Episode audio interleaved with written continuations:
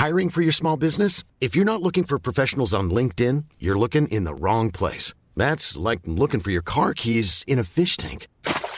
LinkedIn helps you hire professionals you can't find anywhere else, even those who aren't actively searching for a new job but might be open to the perfect role. In a given month, over 70% of LinkedIn users don't even visit other leading job sites. So start looking in the right place. With LinkedIn, you can hire professionals like a professional. Post your free job on linkedin.com slash people today. Hey there, it's Michelle Norris. I'm host of a podcast called Your Mama's Kitchen. When I travel, I'm usually looking for a way to find a taste of home when I'm not at home. And one of the things I love to do when I am at home is entertain. And Airbnb allows me to do that. When I was in California recently, I rented a house that had a great kitchen. And when we were sitting around the table, we we're all thinking, we're in someone else's house. Someone could be in all of our homes as well. If you have a home, but you're not always at home, you have an Airbnb. Your home might be worth more than you think. Find out how much at airbnb.com/slash host.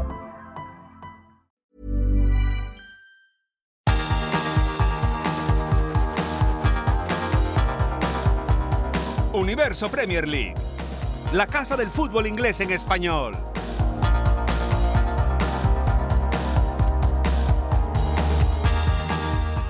Hola, ¿qué tal? Bienvenidos a Universo Premier League. Os habla Álvaro Romeo. Acaba de concluir la jornada 9 de la Premier, aunque estamos todavía a la espera de que se dispute el último partido, que será el lunes y que enfrentará al Tottenham y al Fulham. Si gana el Tottenham, ese partido se situará de nuevo como líder de la Premier League. Pero ahora mismo el líder es el Manchester City después de su victoria por 2 a 1 frente al Brighton and Hove Albion. En este programa vamos a repasar la jornada 9 de la Premier y también haremos nuestro pequeño tributo a Bobby Charlton, fallecido el sábado la leyenda del fútbol inglés y del Manchester United tristemente nos dijo adiós.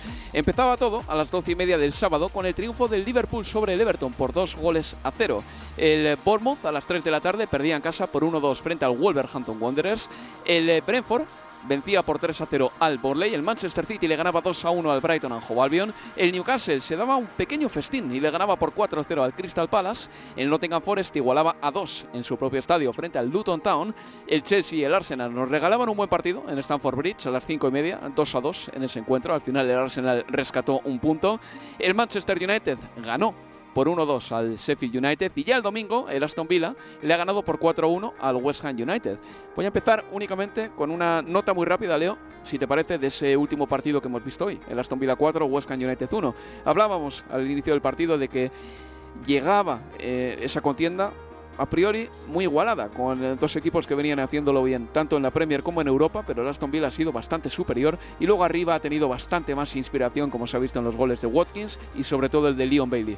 Absolutamente, porque el Aston Villa llevaba con 16 puntos, el West Ham con, uh, con 14, pero fue superior durante todo el encuentro, salvo un pasaje entre el descuento, unos 5 o 10 minutos entre el descuento de Bowen y el tercer grito del Aston Villa el gol de Oli Watkins, un gran gol. Fueron todos muy bonitos los goles de, de Aston Villa.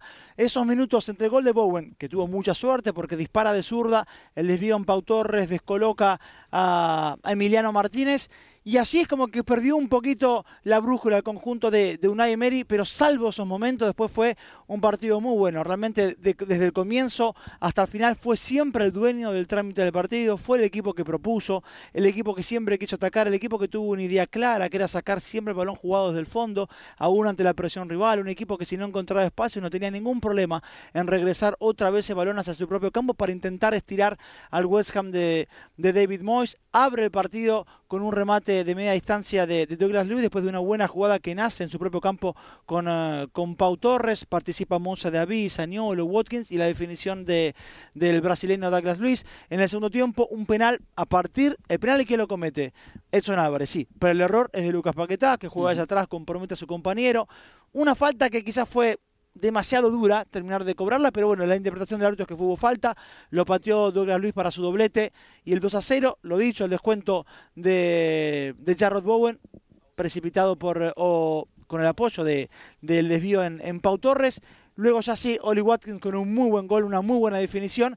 Y hablando de definición, ¿qué decir la de Leon Bailey para el cuarto grito? Probablemente el mejor gol de la tarde, pero insisto, una muy buena victoria, justificada, marcó distancias en el marcador y en el desarrollo del juego, el conjunto de Mary. 11 victorias consecutivas jugando como local en Villa Park y además... En Premier. En Premier, sí. Y además 19 puntos a dos unidades apenas de la punta. Muy buena temporada. 19 puntos de 27. Es eh, una colecta espectacular para el Aston Villa. Pero además cuando el Manchester City cosechó 21. Claro. Eh, es muy, pero muy bueno. Está muy, bien. Eh, bueno, pronto el calendario se le escarpará al Aston Villa, porque tiene que ser así. Sí. Por el momento está ganando lo ganable y lo no tan ganable. y encima está jugando bien a fútbol y hoy ha goleado y del banquillo en la segunda parte han salido gente como Leon Bailey o Yuri Tillemans, quiero decir, jugadores consagrados. Buen momento para el Aston Villa, de eso no cabe ninguna duda, y esta victoria le sitúa bien en la clasificación, le afianza como quinto de la tabla y quién sabe, quizá la quinta plaza pueda dar acceso a la Liga de Campeones la temporada que viene. Vamos, Leo, como diría un compatriota tuyo, partido a partido. Digo Pablo Simeone. A ver, Liverpool 2, Everton 0. El Liverpool se llevó otro derby de Merseyside y sigue en puestos de Liga de Campeones. Luis eh, Díaz lo provocó todo hasta el 1-0. La segunda amarilla a Ziyang la provoca Luis Díaz. Sí. Eso pasa en el 37. En el 37 el Everton se queda con uno menos. También eh, una falta de Patterson que al final no fue penalti, la provoca el propio Luis Díaz. Y luego al final un centro suyo termina golpeando en el brazo de Michael King y es penalti para el Liverpool, que al final en la segunda parte marca su primer gol a través de Mohamed Salah desde el punto fatídico luego el propio Mohamed Salah anota el 2 a 0 definitivo. Un Mohamed Salah que la semana pasada pidió ayuda para la gente que vive hacinada en Gaza, que se abriese un corredor humanitario para que pudiesen entrar provisiones, alimentos y medicamentos a esa zona. Mohamed Salah, con mucha valentía y con mucha sensibilidad, utilizó su plataforma, que es tremenda y tiene un montón de alcance, para hacer algo que no todos los futbolistas han hecho. Así que chapó por el jugador egipcio. El Everton ha sido históricamente uno de los grandes de Inglaterra, pero desde hace bastante tiempo ya no le compite al Liverpool y bueno, ya no solo en los cara a cara, sino también no hay más que ver pues eh, todos los partidos europeos que ha jugado el Liverpool eh, desde el año 2000 en adelante y todos los que ha jugado el Everton para darnos cuenta de que ahí en la ciudad el Liverpool ha tirado para arriba, el Everton se ha estancado o ha tirado eh, para abajo, como creo que es su caso ahora. Me da la sensación de que ahora mismo ponerte a la altura de un equipo como el Liverpool o del Manchester City es prácticamente imposible para cualquiera. El crecimiento orgánico no te lleva hasta esas cotas. Además, en cuanto despunta, por ejemplo, un jugador tuyo o despuntan 3-4 de una camada de jugadores tuyos, lo normal es que te los quiten rápido y lo único que le queda al Everton en este momento es que le adquiera un consorcio muy rico que asuma la deuda, pero así a corto plazo no se atisba en este momento. Para nada, además, que el Everton pueda alcanzar al Liverpool pronto en cuanto a nivel y ni siquiera a medio plazo. O necesitas un padrinazgo que el Everton por el momento no, no tiene, que es la única manera que uno entiende, por lo menos a corto plazo puede terminar acelerando eh, un progreso que termine emparejando un, un, derby de, de, Merseyside que hoy es muy desparejo realmente en términos competitivos, más allá de que el Liverpool ayer no tuvo su mejor partido, ni, ni mucho menos, y que es verdad que la expulsión en el 38 de Ashley Young termina de, de, volcar un partido bastante más a favor de, del conjunto de, de Jürgen Klopp, pero lo definió bien, con categoría, la diferencia de jerarquía es, es muy grande en términos individuales,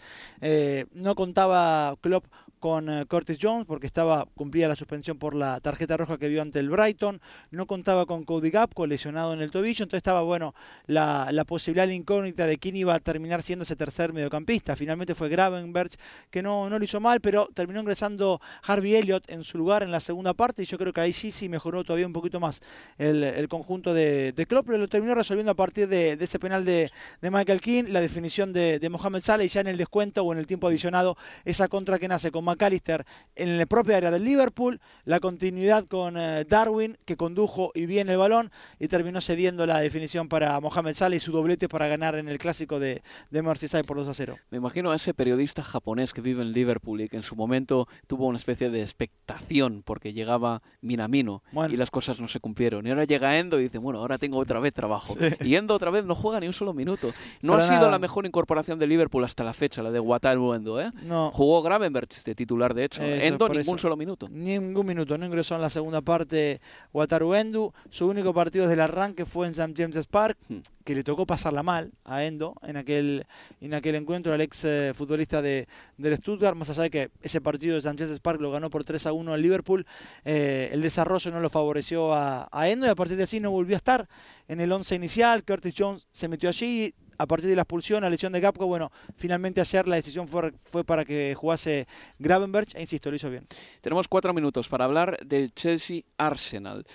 El eh, Chelsea consiguió un empate y yo creo que ninguno de los dos equipos se fue triste o enfadado del todo porque el Arsenal consiguió al menos eh, remontar o no remontar, pero sí empatar un partido que tenía perdido y en el caso del Chelsea porque la mejora sigue ahí y el Chelsea es un equipo que a nivel institucional ha tenido tantas turbulencias y tantas entradas y salidas que hasta se agradece que Pochettino en este ir y venir empieza a consolidar un 11. Si tú y yo damos una alineación teórica del Chelsea, creo que coincidiríamos en hasta 8 o 9 jugadores. Esto es bueno también para el Chelsea, que desde que le ganó al Fulham ha conseguido ya engarzar por fin una buena racha y parece un equipo con un poco más de pozo. Sí, y ayer realmente hasta eh, el error de, de Robert Sánchez que le permite a Declan Rice marcar un, el gol del descuento y después llegaría el empate de, de Trossard. A ver, un error obviamente por la sesión de, de- de Sánchez que termina en los pies de Declan Rice. Después tampoco era demasiado fácil ¿eh? hacer el, gol que termina marcando Declan Rice. Pero digo, hasta ese momento el partido lo controlaba muy bien el Chelsea. No, no, no pasaba sofocones. El primer tiempo fue bueno. Esa mitad de la cancha con Caicedo decididamente entendiendo su rol más posicional y con Enzo y con Gallagher eh, como interiores a los costados está funcionando muy bien. Eh, Cole Palmer, otro buen partido. Me gustan los galones que está teniendo en el equipo. Fíjate que cuando hay cuando se da la situación de- del penal, Raheem Sterling toma el balón Sí, y Enzo se lo saca y se lo da a, a Cole Palmer. pero mira, esto es algo de- que quería sacar a la palestra porque en mis quinielas Sterling sería el primero. eh, viendo la jerarquía de los que estaban en el campo, y el segundo quizá Enzo Fernández. Uno quería el penalti y el otro, que para mí en mis quinielas estaba como un tipo con la jerarquía para decir, Enzo, lo puedo tirar yo, se lo da al propio Cole Palmer. Porque Enzo, que estaba por delante de Sterling, erró su penal ante el Luton. Y a partir de allí ya no volvió a patear. Y sí lo hizo Cole Palmer. Y, y por eso. Pero bueno, entiendo, yo creo que el gesto de, de Enzo, evidentemente, es que Pochettino habrá dicho: si hay un penal, el que lo patea es Palmer. Y cuando tomó el balón Sterling, dijo: no, chicos, acá hay una decisión y tienen que ser eh, Palmer. Mal partido de los guardametas españoles, Leo. Sí. Sí, bueno, lo, lo dicho del error de, de Sánchez y David Raya en esta cuestión que tanto sale en Inglaterra y su duelo con, con Ramsdale. El problema para Raya es que está fallando allí donde justificaba Arteta el hecho de traerse un arquero como Raya, que era el juego con los pies. Sí. Bueno, ayer falló en algunas ocasiones, casi le permite el tercero al propio Palmer. Se Eso es. termina resarciendo el mismo de su propio error, porque es rápido de piernas, porque fue bien abajo, pero pudo haber quedado 3 a 0 en ese momento eh, el Arsenal y después ya en el gol de Mudrik es una cuestión más posicional. está en el primer palo y regala por completo el segundo poste. Un segundo poste por el que al final termina entrando ese centro de Mijailo Sí. Mudric, que seguramente no quiso, pero también el ucraniano, con su gol en Cottage y también con su gol del otro día, se está quitando un montón de presión de encima y ya Y venía de marcar también en el parón de selecciones Sí. con Ucrania. ante y se le empieza a poner ya un poco más cara de titular, a Sí. la espera de que oye, otra serie de efectivos del Chelsea se recuperen y empieza a haber más eh, competencia allá arriba, a la espera de que llegue en Kunku para enero. Hasta el momento todos tendrán que decir aquí estoy presente e intentar hacerlo lo mejor posible. Bueno, pues vamos a hacer una pausa y a la vuelta estaremos con más Universo Premier League y más repaso de la jornada 9. Universo Premier League, la casa del fútbol inglés en español.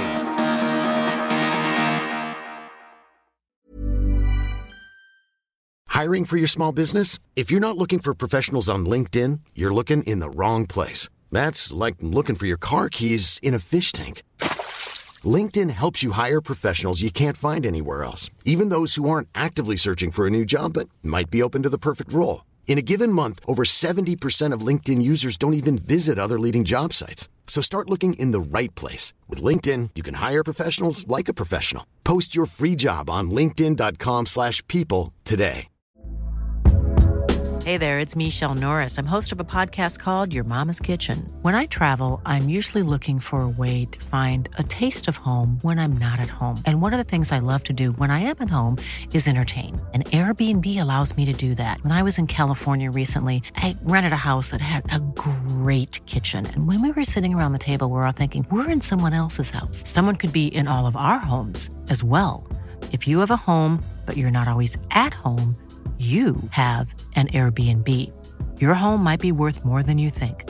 Find out how much at airbnb.com/slash host.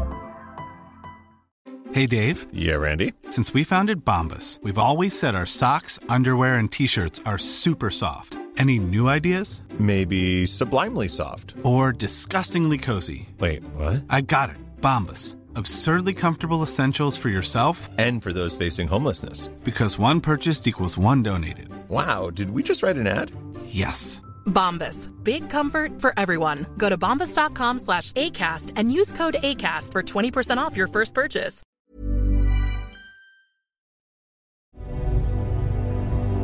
England making Portugal chase. And it's Hurst. Five minute running by Hurst back to Charlton. This could be it. It is.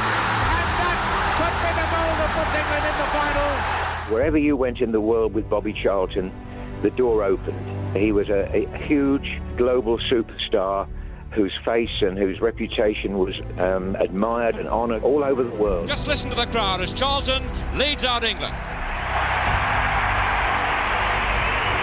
My middle name David Robert Joseph, and obviously Joseph was after my granddad, uh, but Robert was after Sir Bobby because you know my dad, his favourite player was always Sir Bobby. That's the equaliser from Bobby Charlton. The proudest moment was when they both came out of the tunnel at Wembley together. They were both England players. You can't get higher than that, can you? In his 85th senior international, Charlton had notched his 45th goal. He was England's all-time top scorer. He said, every time you get the ball, give it to Bobby Charlton. And I said, why? He said, well, he scores more goals than you do. And that was it. Over a century, Old Trafford has been the stage on which heroes have busied themselves building dreams. Today, the South Stand is renamed in honour of arguably the greatest of them all. And here comes Hurst. He's got some people are on the pitch. They think it's all over. It is now. Jeff Hurst went through and scored, and, and suddenly the whistle went. I got really emotional. I, I started thinking about when I was a little lad and I, I used to dream about being a footballer. The final whistle went, and our Jack came to me and he says, Well, what about that?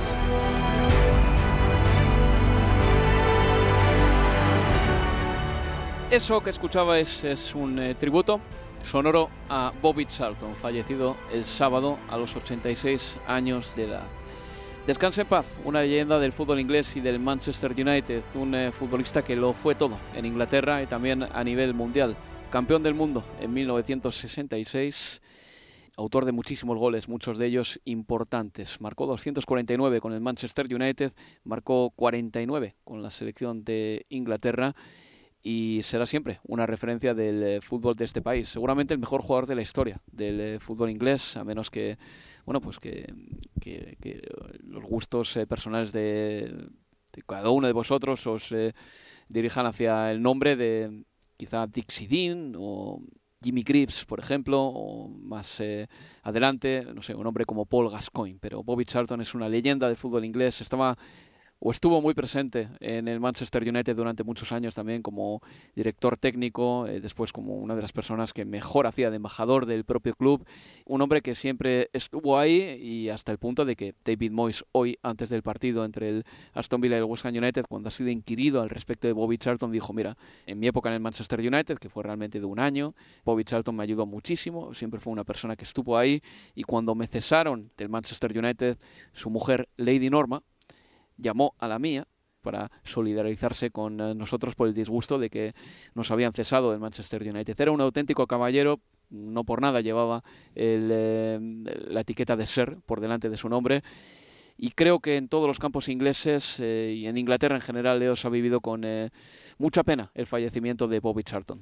Sí, la noticia de su fallecimiento se conoció ayer en el entretiempo de los partidos de, de las 3 de, de la tarde y, y me parece que fue era el tema a tratar ni bien comenzaba los segundos tiempos. Nosotros estábamos con José Cueto haciendo el Manchester City Brighton y ya se comenzaban a conocer los, los homenajes ¿no? de, de, históricos del fútbol eh, inglés, de hombres del seleccionado o ex hombres del seleccionado como David Beckham, el propio South que se pronunciaba en redes sociales, Gary Lineker, Gary, Lineker, Gary Neville, eh, etcétera. Alguien que llegó a los 15 años al Manchester United, que debutó tres años después y que jugó 17 años eh, en la primera del Manchester United, que en el 2016 eh, lo homenajearon poniéndole su nombre a una de las tribunas de, Old Trafford. Vamos a seguir hablando de la jornada número 9 de la Premier League. Eh, si te parece, Leo, ponemos la vista en el Manchester City Brighton and Hove Albion, mm, un encuentro en el que Ortega fue titular, curiosamente, en el Manchester City. Sí. Un partido que parecía que quedaba más o menos sentenciado en la primera mitad con los tempraneros tantos de Erling Haaland primero y después de Julián Álvarez. Pero en la segunda mitad el Manchester City no consiguió anotar el tercero y el Brighton Hove Albion recortó distancias eh, por mediación de Ansu Fati, quien eh, marcaba su segundo gol en esta Premier League, un Ansu Fati, Leo, a quien yo vi muy grisáceo, desaparecido, mustio y sin confianza con la selección española, escorado en la banda izquierda, sin apenas hacer daño. Pero cuando le centras, y no digo centrarle mentalmente, sino cuando le eh, pones un poco más en el centro, cuando está en el terreno de juego, parece que aporta más. en esa posición en la que jugó por detrás de los delanteros, Ansu Fati estuvo bien. Sí, lo hizo muy bien realmente y y, además, y cuando convierte el gol eh, sonríe, demostrando lo que valía para él ese gol. Es cierto que el desarrollo del partido podía haber dejado Brighton tres o cuatro goles por debajo tranquilamente ya en el primer tiempo, mm. porque Jeremy Doku fue indescifrable, más que indescifrable, imparable por una cuestión física para James Miller ese emparejamiento, yo no sé por qué De Cherby tardó tanto en corregirlo. Esperó hasta el entretiempo y recién allí el ingreso de, de Joel Beltman por James Milner, pero es que era eh, lo mismo se repetía en cada ataque del City. Era Foden, Bernardo, Julián Álvarez jugando por izquierda y cediendo el balón hacia el otro lado para que Jeremy Doku se jugara la individual con Jess Miller. Y la jugada terminaba siempre igual. El desborde de Jeremy Doku y el centro atrás. En una de esas acciones llegó el primer gol del partido. De Julián Álvarez de zurda, le rebota en su pierna derecha y el gol. Y después, en un error en un lateral eh, entre Solimar y Carlos Valeva, termina quedándose el, quedándole el balón a Erling Haaland, quien remata de media distancia y, marca un, un bonito gol para el 2 a 0 en 20 minutos. No se vio claro, Leo, el año pasado en el Diego Armando Maradona, que James Milner no está para partidos mm, que tienen intensidad y rivales que te atacan en oleadas. Yo creo que quedó bastante claro, digo, cuando jugó con el Liverpool, el, año pasado. Bueno, pues eh, ahí estuvo. Y en el caso del Manchester City, este dato me parece interesante. No sé si va a tener una repetición en la Liga de Campeones contra el Young Boys esta semana, pero Kovacic y Mateus Nunes, los hombres que venían para renovar el motor del Manchester City, no jugaron. No jugaron, no. Ayer le regreso de Rodri, mm. fundamental y muy importante en esa mitad de la cancha. Un Rodri que fue amonestado por protestar en un momento del primer tiempo y, se puso en problemas porque después cometió una infracción que decía, bueno, mira, si después de, su regreso termina viendo otra, otra tarjeta roja, pero otra vez importantísimo para el equipo. Phil Foden que tuvo un muy buen partido. Como todo el City en realidad fueron de mayor a menor. Esa es la realidad. El primer tiempo fue sí muy bueno. La segunda, la segunda parte hasta el gol de, de Ansu Fati. Eh, un City que controlaba el desarrollo de, del encuentro pero a partir del, descuento se vio lo más flojo del City.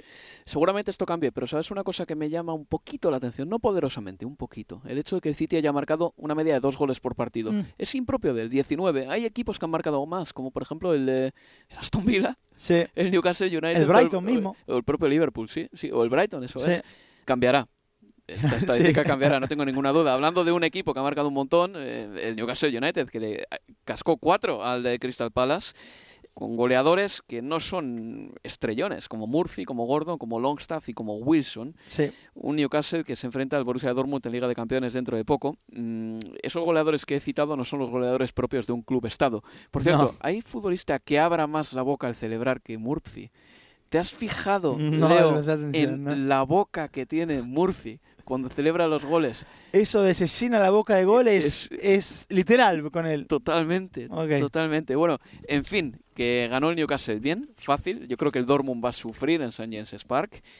Y mm, otro equipo grande que ganó ayer fue el Manchester United, que terminó ganando con un gol de Diogo Dalot para llevarse los tres puntos. Sí, ha habido muy, buenos goles esta jornada, porque el penalti de McBarney, pese a ser un penalti, es un golazo de penalti también.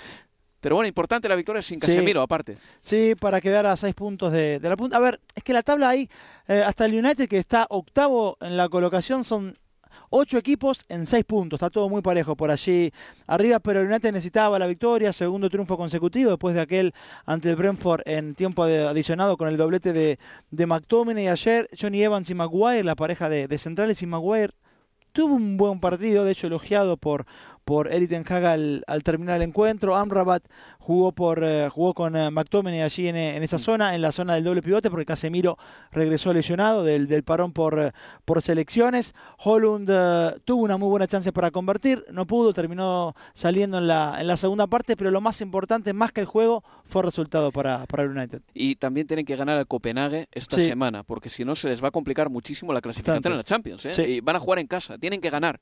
Ahí no cabe otra. Y bueno, ya para terminar, Leo, tenemos dos minutos nada más. El Bournemouth cayó en casa 1-2 contra el Wolverhampton. Creo que no habrá habido mayor gustazo en todo el fin de semana que, que se ha pegado O'Neill ganándole al Bournemouth, porque tengo que recordar que O'Neill, que el año pasado salvó al Bournemouth, fue cesado en junio para que llegase Andoni Iraola. Y ahora el Wolverhampton Wanderers, en gran medida a lomos de Pedro Neto, va bastante mejor que el Bournemouth de Andoni Iraola, que no levanta cabeza. Absolutamente, se buscaba un cambio de dirección en términos de filosofía futbolística, llegó Iraola y por ahora nueve partidos, ningún triunfo para, para el Bournemouth y un, Wolverhampton que viene levantando, que venía de ganar la City, que ayer comenzó perdiendo con aquel gol de Solanke para, para el Bournemouth y que lo terminó dando vuelta otra vez con un Pedro Neto figura. Bueno, y los errores del Bournemouth ya llaman la atención. Ayer, el segundo gol que marca el Wolverhampton, el de Kalacic, sí. es una salida de balón del Bournemouth que es de fútbol de regional preferente o peor aún, de pachanga entre amigos. Como Neto, el guardameta del Bournemouth, le pasa la pelota a Philip Billing y el desdén con el que ambos jugadores tratan a ese momento tan crítico del partido es lo que me llamó la atención, sobre todo teniendo en cuenta que el Bournemouth estaba ya con 10 porque habían expulsado a Luis Cook.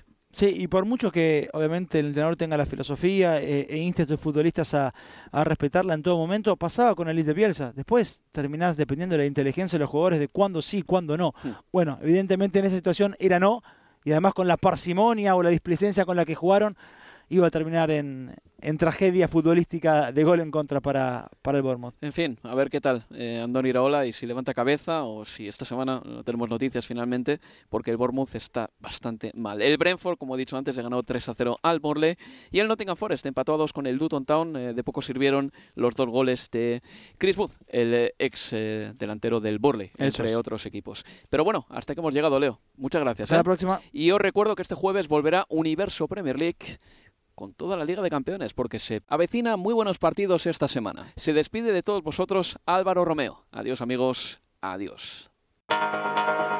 Universo Premier League, la casa del fútbol inglés en español.